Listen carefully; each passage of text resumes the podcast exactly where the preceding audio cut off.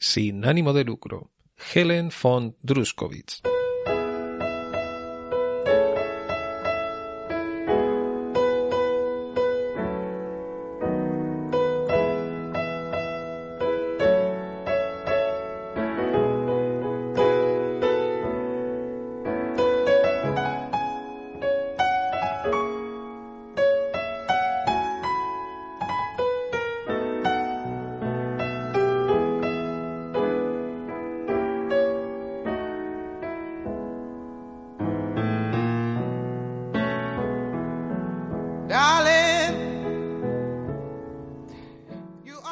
La historia de la filosofía es la historia de lo pensado, pero también de lo no pensado.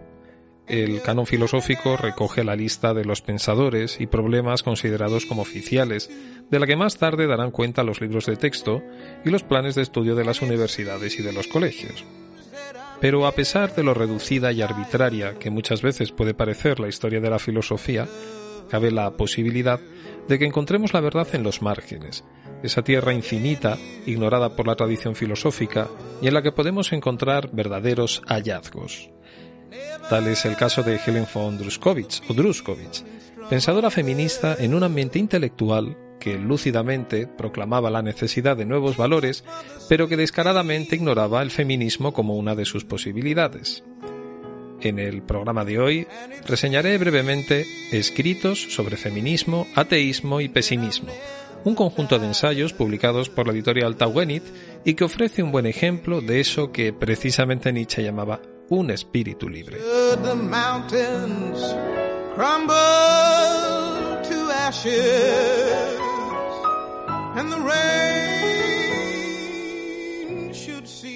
Saludos a todos y a todas a esta nueva entrega del podcast. Voy cumpliendo mi compromiso de publicar con cierta periodicidad. En este caso me he marcado como objetivo publicar un, podcast cada 15 días con las lecturas de los, de los libros que voy, que voy realizando.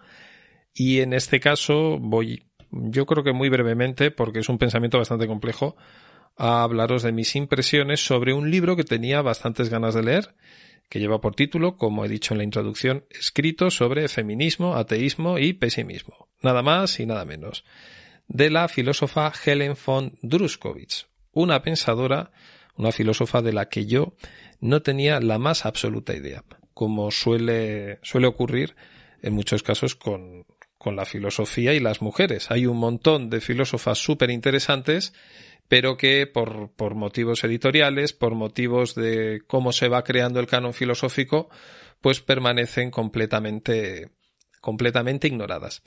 La traducción de estos escritos la ha realizado Manuel Pérez Cornejo, que también es el autor de un, un estudio, una breve reseña biográfica donde habla de la trayectoria vital de Helen von Druskowitz y también un pequeño estudio donde habla de, sus, de su pensamiento en el que hay una, una mezcla mm, o una articulación muy peculiar entre ateísmo, entre optimismo, entre pesimismo y entre, entre feminismo, además de que el libro tiene una, bibliografía muy interesante sobre publicaciones de una de esta filósofa eh, de la que repito pues yo francamente no conocía absolutamente absolutamente nada.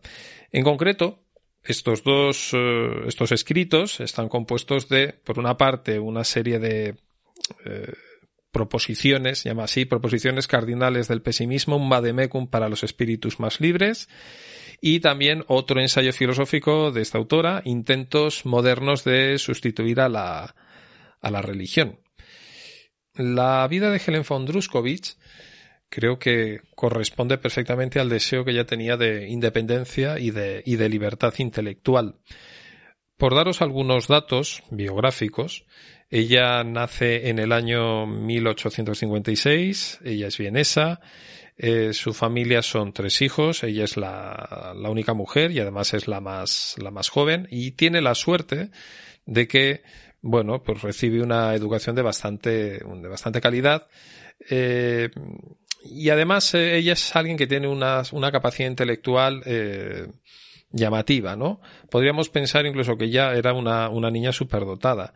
Empieza a tocar el piano eh, en el Conservatorio de Viena hasta el año 1873. Eh, en el año 1874 pues se traslada con su madre a Zurich que tenía, era la ciudad, la única ciudad en la que la universidad podía admitir, admitir mujeres.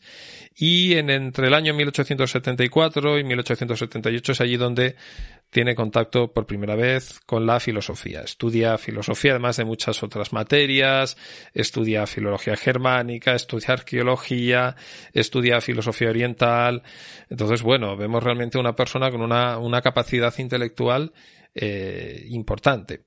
Hay un hito mm, muy a tener en cuenta y es que en el año 1878, muy jovencita, con 22 años, eh, consigue ser doctora en filosofía, ¿no? Es la, la primera mujer en, en Austria en, en, tener el título y además es la segunda mujer en la historia del pensamiento en tener eh, la titulación, el doctorado, después de, de Estefanía Bolichka, que fue la, la primera en conseguirlo en el año 1875. Por lo tanto, estamos hablando de, de alguien que desde un punto de vista filosófico eh, es llamativa, ¿no? La capacidad que tiene y la, la vocación.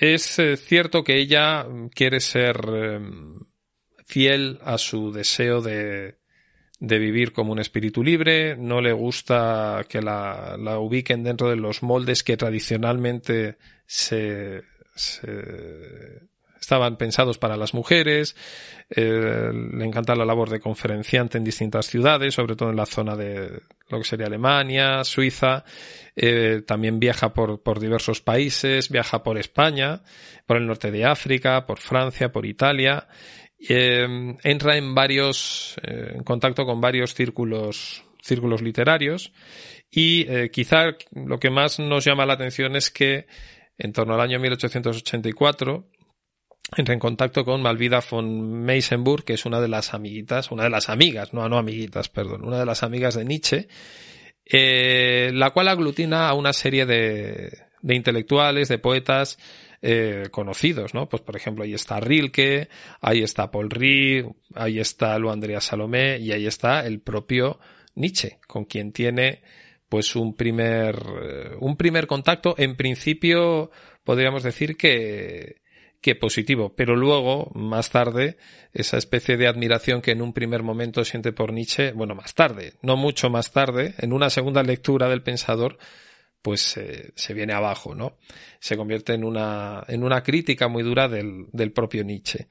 Yo creo que él, él se quedó un poco, dicho así de forma coloquial, escocido, ¿no? Ve a una mujer con un talento intelectual importante y yo creo que él asume la premisa de que ella va a ser su discípula, ¿no? Puesto que lo Andrea Salomé lo había rechazado, eh, Helen va a ser quien, quien va a seguir las tesis del Zaratustra, pero, pero ella se da cuenta desde su propio criterio que el, que el pensamiento de Nietzsche tiene una cualidad literaria importante pero desde un punto de vista racional es un pensamiento eh, muy contradictorio en el que las cuestiones no se plantean a fondo y que muchas veces la espectacularidad del lenguaje o de la expresión o de las imágenes que el propio, que el propio Nietzsche eh, pone ¿no? como, como, como punto de partida para su filosofía pues eh, se ponen por encima de la parte más racional y más analítica que, que tiene que tener la filosofía. Ella, eh, Nietzsche le envió el, el manuscrito del, de la cuarta parte del Zaratustra y ella, bueno, pues con una actitud, eh, yo creo que diría de, da a entender que bastante, pues bastante, bastante autonomía se lo devolvió diciendo, bueno, pues no me, no me, no me interesa, ¿no? Esto que, que me estás contando. Y, y bueno, sabemos que Nietzsche, pues no le, no le debió de gustar, no le debió de gustar mucho, ¿no? Yo creo que, que ella quizá representaba dentro de esas tres transformaciones del espíritu, ¿no? El niño que empieza a crear valores por sí mismo, ella podría, se podría asemejar a esa, a esa imagen. Y, y bueno, también podríamos pensar, y esto es algo que se, se insinúa, ¿no? O se comenta en el, en el estudio introductorio, hasta qué punto Nietzsche su espíritu libre o esa percepción de, de, ser un espíritu libre estaba era una percepción realmente limitada por muchos por muchos aspectos, ¿no?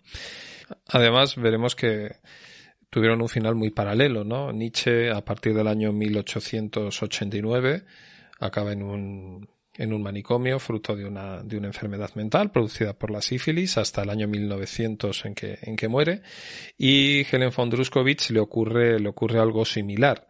Ella está bastante más tiempo, nada más y nada menos que, que 25 años y, y además es curioso que en ese diagnóstico pues probablemente eh, la psiquiatría de aquella época mm, actuaría como elemento represor ¿no? de, esa, de ese carácter eh, libre y ese carácter individualista eh, debido a que, a que, bueno, pues hay ciertas ideas que se supone que son extremas y, contrarias, ¿no? Siempre es esta idea de que, de que el filósofo es una especie, o en este caso la filósofa es una especie de, de loca. En torno al año 1886-1888 muere, mueren sus hermanos, muere su madre, ella se traslada a Dresde, eh, poco a poco su vida empieza, se empieza a precipitar, eh, empieza a beber, eh, desde un punto de vista económico tiene muchísimos problemas de solvencia, tiene un problema de bancarrota, además ella afianzando más su carácter individual, tenía, tenía, ella era homosexual, se reivindicaba como tal, eh, tenía una relación con, con Teresa, Teresa Malten, que era una cantante de ópera de la época. Esa, esa relación se rompe y mm, podríamos considerar que su vida, su vida emocional, ¿no? Pues eh, completamente se, se desmorona. En torno a ese, en torno al año 1891 empieza a tener alucinaciones, es eh, hospitalizada con un diagnóstico pues muy peculiar, ¿no? Megalomanía, vuelvo a esta idea de, que he comentado de Nietzsche, y misandria, ¿no? Esta especie de, odio a los, a los varones. Durante esos 25 eh, años que estuvo, que estuvo ingresada, 25, 27 años, pues ella, eh, bueno, sí que muestran a una, una, persona intelectualmente que sigue activa durante el, durante el internamiento hasta el año 1918 en que, eh, bueno, pues por un por un problema, un problema del aparato digestivo, fallece en el año, perdón, fallece el, el 31 de, el 31 de, de mayo. Es curioso que eh, hay un recuerdo, ¿no? A partir de en el año 2006 en, en Heitzing, que es donde ya nació, hay una, una pequeña un parque pequeñito que lleva por, por nombre Helen Druskowitz Park, ¿no? Un, un, pequeño homenaje a, a esta pensadora. Eh, en cuanto a su pensamiento, que, que, es quizá lo que más, lo que más nos interesa, eh, yo creo que es interesante tener en cuenta eso que Nietzsche llamaba eh, la filosofía del martillo.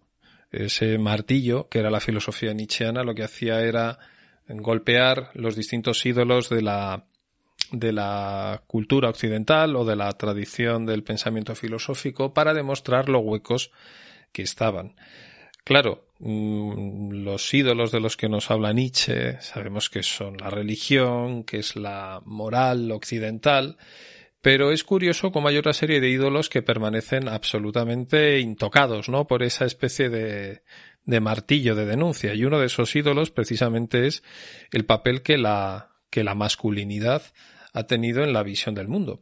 Yo creo que esto es una perspectiva que a día de hoy, cuando hablamos de patriarcado, nos parece como muy, muy clara, ¿no? En lo que son los estudios de género, pero que por primera vez yo creo que aparece de una manera muy claramente subrayada en, en estos escritos de Helen von Druskowitz. Eh, en concreto, la, el primer texto que lleva por título Proposiciones cardinales del pesimismo, un vademecum para los espíritus más, más libres, Helen von Druskowitz deja muy claro cómo la masculinidad inspira absolutamente toda la cultura. Y eso le lleva a una crítica total de todos y cada uno de los distintos aspectos de la producción cultural, desde el arte hasta la filosofía, precisamente porque son la, la exteriorización o son la objetivación de una masculinidad que en el caso de Helen von Druskowitz es interpretada como eh, una forma de, de bestialidad, por así decirlo, ¿no?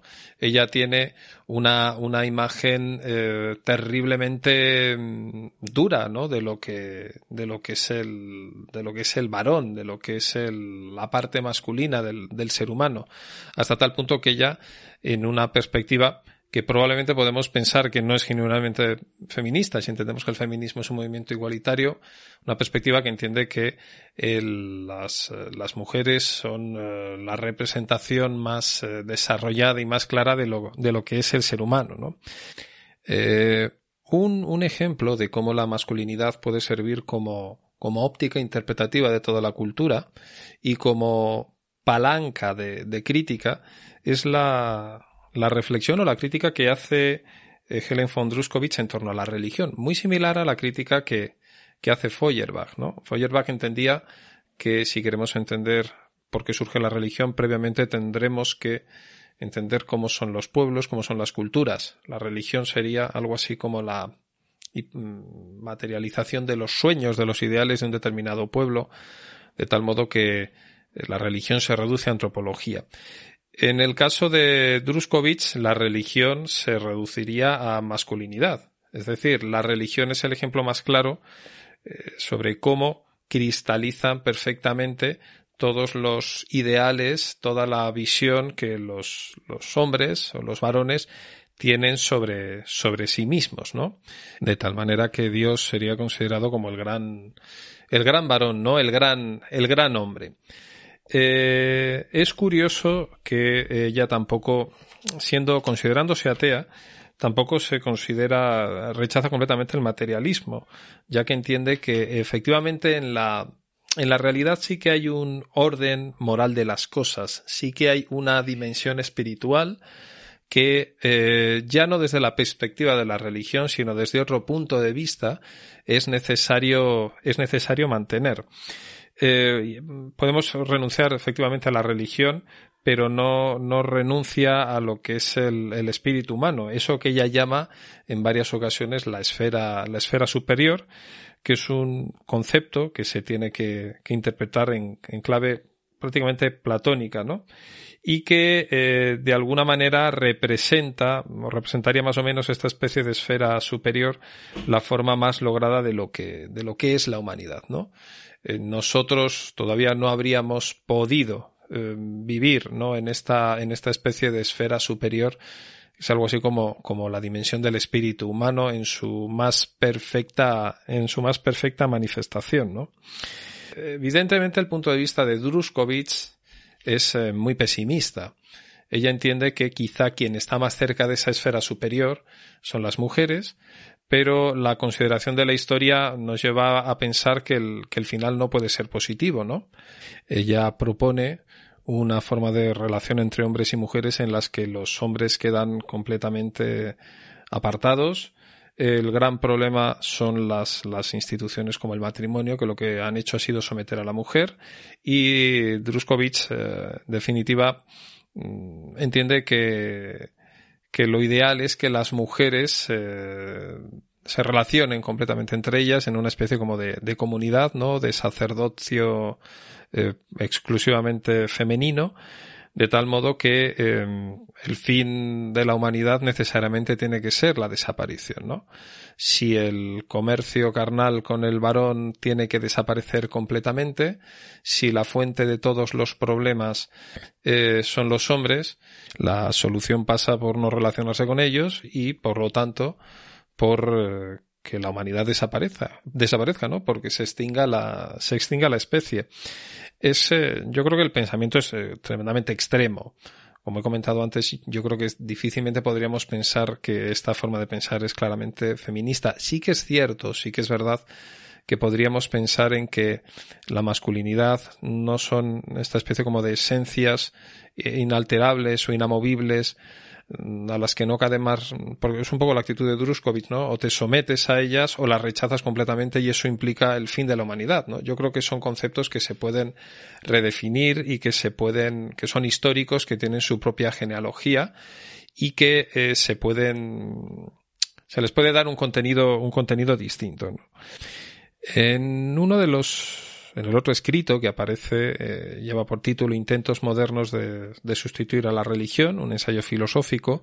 Hay algunos aspectos de la, personalidad eh, que, podemos ver de, de que, que, a mí me resultan llamativos, ¿no?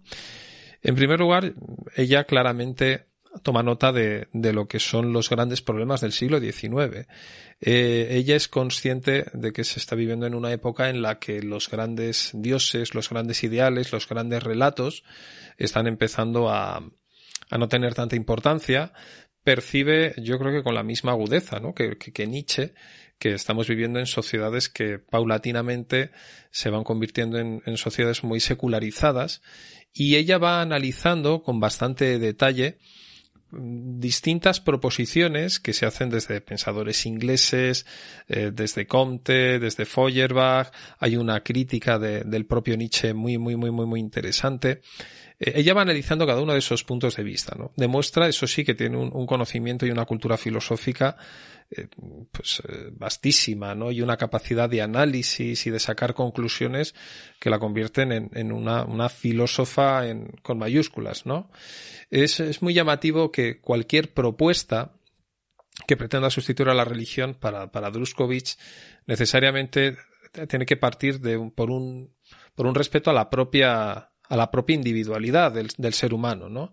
Ella desconfía de las grandes etiquetas, de los grandes movimientos sociales que dejan de lado las particularidades. Y creo que aquí hay, elementos de, la propia vida, ¿no? Que, tuvo ella en cuanto a afirmación, en cuanto al hecho de ser distinta frente a los demás, que, encuentran aquí su, su, su eco, ¿no? También es muy llamativo que una de las grandes críticas, una de las críticas constantes que hace al ser humano o al varón, eh, es la relación con la naturaleza, que es una, relación de, de imposición, ¿no? De sometimiento. De tal modo que cualquier nueva propuesta de valores eh, necesariamente estará, eh, tendrá que tener una clave ecologista muy, muy importante, ¿no? La naturaleza ya entiende que es un, valor en sí mismo, de tal modo que, que lo que ha hecho el varón ha sido eh, someter completamente a la naturaleza y ponerla en el, en el servicio, ¿no? A su servicio. Con lo cual, otro, otro punto que nos llama la atención, esta, esta relación entre, entre ecología y, y feminismo ella no es, yo lo que he visto es que no es una pensadora nihilista, ¿no? Es decir, busca efectivamente un sustitutivo a la religión, pero casi diríamos que en relación con, con, con la ilustración entiende que ese proyecto tiene que seguir teniendo una, una, una continuidad. A mí hay un, un aspecto que me parece muy, muy a, tener en cuenta, muy a poner en valor del libro, es que efectivamente el feminismo aparece quizá como la continuidad de ese proyecto ilustrado de, de emancipación y de, y de crítica, además de una oportunidad de eso que Nietzsche llamaba crear efectivamente eh, nuevos valores. Eh, yo el libro lo recomiendo, hay partes que son más difíciles de leer, más complicadas, sobre todo lo que tiene que ver con, con los análisis más pormenorizados que ella hace de, de, determinados pensadores del siglo XIX. Pero yo creo que tiene el gran valor de aportar este chispazo de que una forma muy genuina de ser filósofos, tanto filósofos como filósofas, precisamente puede partir de, del hecho de ser eh, feminista en cuanto a la visión del mundo. Feminista en el sentido de una crítica o una toma de conciencia sobre cómo el mundo ha sido construido eh, sobre determinados patrones que efectivamente han dejado de, de, lado el punto de vista de las, de las mujeres. Y la propia historia de la filosofía, como comentaba al principio, está, está aquí.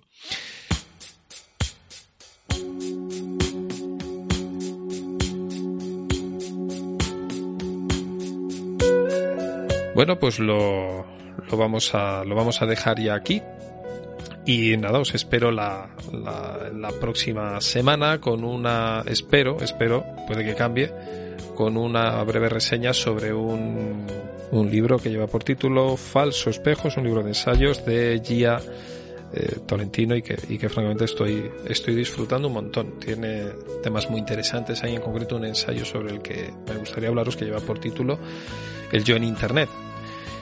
Y bueno, Nos vemos la semana que viene y lo dicho, lo importante no es mantenerse vivo, sino mantenerse humano.